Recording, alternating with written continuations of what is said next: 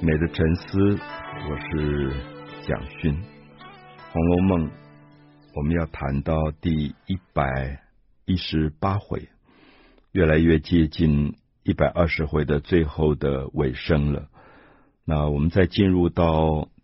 八十回以后，一直提醒很多的读者如何去阅读《红楼梦》的结局，因为这个结局。很多的学者目前都公认，它并不是原作者所写的，所以可能是原作者的部分的残稿，加上后来的人补写、改写、凑集起来的一个东西。所以我们一直在提醒《红楼梦》的爱好者，读到后四十回的时候，可能要注意它里面有好的部分，或者写的比较失败的部分。它是错综复杂交织在一起的，所以有人认为《红楼梦》的后四十回写得很好，可能说对了一半；有人说《红楼梦》的后四十回写得不好，可能也说对了一半。因为其实它是一个错综复杂的一个编辑的过程。比如说，我常常举例说，九十一回，九十一回里面，林黛玉跟贾宝玉参禅的一部分写得非常好，我甚至怀疑会不会是陈委员这个出版商真的在书摊上找到了部分原作者的残稿啊，因为那一段写得非常好。可是到九十二回，你就立刻发现贾宝玉跟王熙凤的女儿巧姐。教训说如何读《女孝经》，如何读《烈女传》，里面讲到江后脱簪戴罪，就觉得怪怪的。因为贾宝玉从来不是这样的人。第一个，贾宝玉从来不会摆出一个长辈的感觉，因为乔姐叫他叫叔叔、二叔，他是叔叔，他要跟侄女教训。可是宝玉个性根本从来不是教训别人的人。第二个。贾宝玉从来不喜欢儒家的这种很有一点伪造、虚伪的道德的东西。那《女孝经》《烈女传》是非常儒家的这种虚伪道德的作品，而他竟然侃侃而谈，跟乔姐说《女孝经》如何，《烈女传》如何，里面所有的细节都在讲。这个时候，我们就觉得九十二回其实写得很不好。所以，因此我们就会发现说。补写的作者当然很努力的在接着要把整个小说有一种统一性，可是他的统一常常是情节的统一。比如说，我们现在讲到第一百一十八回，一百一十八回一开始讲到了贾家最小的一个女儿贾惜春，大家记得这个贾家贾宝玉有四个姐妹。长姐叫贾元春，嫁到皇宫里做了妃子。二姐贾迎春是一个二木头，呆呆的、笨笨的，人很好。后来嫁给孙少祖，活活被孙少祖折磨而死啊！就孙少祖有那种家暴的虐待倾向的。那第三个是贾探春，就嫁到海江，就是她的公公是在海边做大官的。所以她就嫁得很远。那惜春现在就在一百一十八回就讲到这个最小的一个贾家的女儿惜春，她从小就对佛很有兴趣，她想出家。那可是这种贵族的大家庭当然不容许女儿出家，觉得这是蛮奇怪的一个事情。那么所以她跟王夫人、邢夫人就争执了很久。一百一十八回终于大家同意，因为。惜春的个性非常非常的拗，他就说要出家就非要出家，所以大家后来就劝他说：“好吧，答应你出家，可是第一个你不一定要剃头发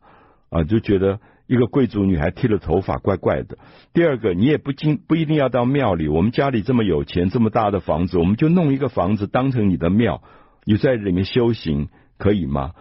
好，所以这就解决了一个问题。那大家就觉得惜春要出家，很多人都哭，很就觉得，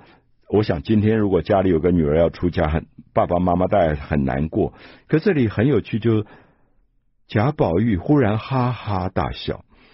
就是他想起第五回的时候，他就做梦喝醉了酒做梦，到了一个太虚幻境。他读了很多这个家族女孩子的命运的签，这些诗句，大家记得有一个就是讲惜春的，然后他就念出了这首诗：看破三春景不长，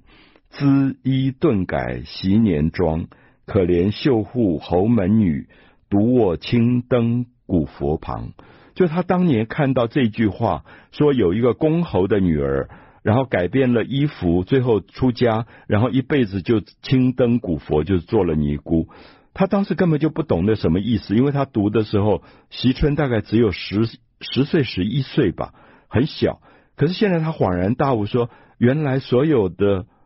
事情都是天注定，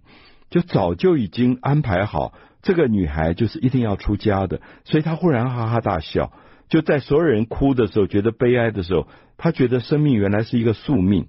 所以这里慢慢进入到《红楼梦》的这个结局。那么第一部分就讲到了惜春的出家，《红楼梦》一开始第五回就把所有人物的命运的结局全部用诗句表现了。所以我们刚才念到贾宝玉能够哈哈大笑，恍然大悟，面对。生命的最后的有点像悲剧的收尾的时候，他哈哈大笑的原因是因为好像是恍然大悟，就是原来可能在他十岁、十二岁的时候，他已经知道这个家族所有人的下场，可是当时他读不懂，现在发现每一个人的下场原来都已经应验，而现在他的这个妹妹贾惜春要出家了，果然是可怜绣户。侯门女，一个公侯的女儿，独卧青灯古佛旁，就他当年读到的诗句，他现在忽然读懂了。读懂有意义吗？因为事情也不会改变。所以我常常跟朋友说，如果我们相信宿命，我们在庙里抽签，然后那个庙里的签讲的是我们未来会发生的一个下场跟结局，那。我们能够预防吗？能够改变吗？因为结局如果是宿命，它就不会改变。那早知道跟晚知道的意义差别又在哪里呢？所以我想《红楼梦》结尾讲到惜春这一段，可能会让大家有很多的感慨吧。那当时王夫人、邢夫人也觉得这个心疼的最小的女儿要出家了，那劝她不要剪头发。劝她不要到寺庙，还是留在家里，找一个房间当成庙，就在那边修行。可是要有人伺候她，因为她毕竟还是一个公侯的一个女儿，所以就问她的丫头彩萍啊，说你们哪一个人愿意跟小姐一起修行？那其实丫头都不愿意，不愿意的原因是说，他出家要做尼姑了，我们服侍他，不是我们也变尼姑吗？就变小尼姑。可这个时候就有一个人自愿站出来说。我愿意陪他修行，就是林黛玉的丫头紫鹃，因为林黛玉已经死亡了，紫鹃跟林黛玉的感情非常的好，她觉得林黛玉走了，她本来就已经看破人间的繁华，她也觉得她应该跟着林黛玉一起走，可是现在他就得到一个机会说，既然惜春要出家，没有人愿意跟他修行，那我来跟他修行吧。这个时候，林。林黛玉的这个丫头表现出来这种忠诚，贾宝玉也在那边赞叹啊，就是贾宝玉变成一个很奇怪的表现，就是他觉得惜春的出家、紫鹃的修行好像都是命中注定，然后他也觉得人最后走向一个了悟这件事情，其实没有什么不好。我想这里很重要的观点就是说，我们今天如果一个父母。自己家里的男孩要去做和尚，女孩要去做尼姑，大概这个父母还是会阻阻阻挡，甚至觉得这是不好的事，甚至会大哭。可是《红楼梦》在贾宝玉的眼睛里看到这些出家的时候，他觉得是非常好的事，他觉得是生命到了最后可以了悟了。然后我们也看到《红楼梦》一百一十八回的中段，写到了一个很久没有出场的人物，叫赖尚荣。我不知道细心的读者记不记得这个角色。我在《红楼梦》的《韦承仲》第五集当中写到了这个人物，就是贾府在飞黄腾达、富贵荣华的时候，他们家里有很多的管家。那有一个赖妈妈是第一代，赖妈妈后来生了一个儿子叫赖大，就变成贾府的大管家，然后到第三代就生了一个儿子叫赖尚荣。可是因为是三代在贾家做奴隶的，所以贾家也对这个家族赖家特别的好。所以等到赖尚荣出生以后，因为奴隶就是有卖身契的，就第一代做奴隶，第二代也继续做奴隶，第三代也继续做奴隶。可是因为这个家族已经跟贾府之间关系非常好，所以贾府就很仁慈，就免除了赖尚荣的卖身契，让他跟贾家的孩子一起读书。后来赖尚荣读书也读得不错，就考试，然后也就做了官，外放到外面去做县官。所以那个时候我们在呃讲到赖妈妈的时候，讲到这个老太太很高兴，还特别去跟贾母磕头，觉得这个孙子今天终于有出头的一天。然后在一百一十八回就写到一件事情，就贾政扶着贾母的灵柩棺材要回乡去埋葬的路上，刚好碰到了河道拥挤，所以没有办法走很快。可是带着路上的交通费不够了，所以知道赖尚荣在附近附近做官，就写了一封信说，可不可以借我五百两银子，让我们可以渡过这个难关。结果赖尚荣竟然回信说他也很穷困，所以他只包了五十两。就贾政就大怒，就觉得说我对你们一家三代这么厚恩，而你现在在做官，我跟你借五百两还没有说要，你只拿个五十两来打发我，就把五十两银子退回。那么也有点让你感觉到赖尚荣忽然变成了一个忘恩负义的人。那可是我在围城》中里特别提到这个人物是不是？一定是这样的个性，还是改写者的人误解了原作者的意思？其实非常耐人寻味。一百一十八回出现了《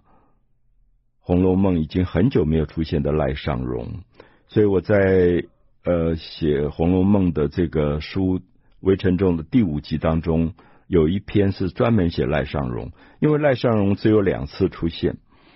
前面出现的时候，他跟宝玉。是好朋友啊，他跟呃柳湘莲也是好朋友，所以你觉得在原作者的心目当中，这个赖尚荣虽然出身于奴隶的世家，可是好像个性上是宝玉喜欢的，也是柳湘莲喜欢的，因为我们知道贾宝玉不会跟庸俗粗俗的人来往，柳湘莲更是有洁癖的，那一般粗俗的人他根本就不会来往，可是他跟赖尚荣很。赖尚荣很好，表示赖尚荣应该是宝玉跟柳湘莲看得起的人。那这个人后来外放做官了，可在一百一十八回写到贾政跟他借五百两银子，他竟然露出小人的嘴脸，只说啊，我很困难，我只能拿五十两银子。贾政大怒，这件事情对比起来，你就觉得赖尚荣前后不一，就是两次出现的赖尚荣，前赖尚荣非常的。让人喜爱，有一种高贵，有一种生命的尊贵。可是，一百一十八回说，赖尚荣忽然变成了一个忘恩负义的小人。这是为什么？我一直在对比，在围城众当中对比出场不多的人物，在前八十回跟后四十回他们的不同的样貌。那我们看到一百一十八回的最后一段，又写到一个重要的事件，就是王熙凤死了。王熙凤最疼爱的一个独生的女儿叫巧姐，然后这个时候我们就会发现贾家已经败落了，然后贾家败落以后就出现一些不孝子弟，比如说贾云。我们知道贾云在前八十回有非常重要的故事，是一个单亲妈妈养大，然后对自己的生命有很多的企图心的一个男孩子，巴结王熙凤，最后。找到差事，也赚了很多的钱，然后爱上一个丫头叫小红的。那贾云在一百一十八回又出现，还有一个人物叫贾强，蔷薇的蔷。贾强在前八十回也有非常美的描绘啊，长得很漂亮、很帅气的一个男孩。那后来他喜欢唱戏的戏班子里一个女孩叫灵官，然后百般的要讨好灵官，为他买那个金丝雀啊。这种呃鸟来逗他开心，然后在一百一十八回，贾云、贾强竟然变成了一个像诈骗集团一样，他们觉得这个家族败落了，没有钱，钱要从哪里来？他们就打一个主意，就说王熙凤死了，贾琏又不在家，所以父亲、母亲都不在身边，他们就打乔姐的主意。乔姐刚好可能现在十三四岁，然后他们就想说，有一个外藩的郡王，有钱的一个人要找妾。不是大太太哦，找一个小三，他们就说：“诶，我们可不可以合伙把王熙凤的这个女儿，因为现在父母都不在身边，一个死了，一个在外地，我们把她卖给这个外藩的郡王，然后赚一笔钱。”他们就去找王仁，那王仁就是王熙凤的兄弟，所以是巧姐的亲舅舅，所以这个王仁也是一个很糟糕的一个人，所以几个人就合伙，等于是人口贩卖一样，要把巧姐。贩卖给这个有钱的郡王。你看到这一段的时候，王仁本来就在前八十回就不是一个什么很好形象的人。可是我很怀疑，贾强其实原来是一个非常真性情的人。他竟然会在这个像诈骗集集团一样来合伙做这件事。所以我的意思说，提醒大家在读一百一十八回的时候，还是对这些人物。要能够做一点前后呼应的分析，就是贾强这个男孩子，他有他的一个人格上的惯性。他在前八十回原作者怎么描写他，然后他会不会在后四十回因为家族败落没有钱去做这么伤天害理的事？好，我们特别讲到说，因为王熙凤才刚死。然后贾琏这个爸爸不在家，所以这个巧姐这个小女儿就很可怜。然后这些堂兄弟们跟亲舅舅合伙，就要卖他来赚钱，那几乎让你大吃一惊，就觉得人性怎么败坏到这样的一个一个程度？那这个时候反而是王熙凤留下的一个重要的丫头，就是平儿，她非常保护这个呃这个。巧姐，所以他就去找王夫人跟邢夫人。可邢夫人等于是这个乔姐的祖母，她比较有权力。那王夫人就觉得，我要阻挡这个事也很难阻挡。我明明知道这些人是坏蛋，合伙来骗人，要把乔姐卖给一个外藩的，大概是年纪很大的一个老王爷，然后赚钱牟利。可是他没有办法，因为邢夫人要做主。而且后来又找出了邢大舅，就邢夫人的兄弟，等于是乔姐的直系的亲人。因为你母亲不在了，爸爸又不在，你根本就管不到。所以这一段当然也就预告了，宝玉反而觉得没事一样，因为他读过乔姐的命运的诗，他知道乔姐最后因为刘姥姥的关系，所以被救走了，所以他知道这个诓骗的诈骗集团不会得手。所以他又在那边哈哈大笑。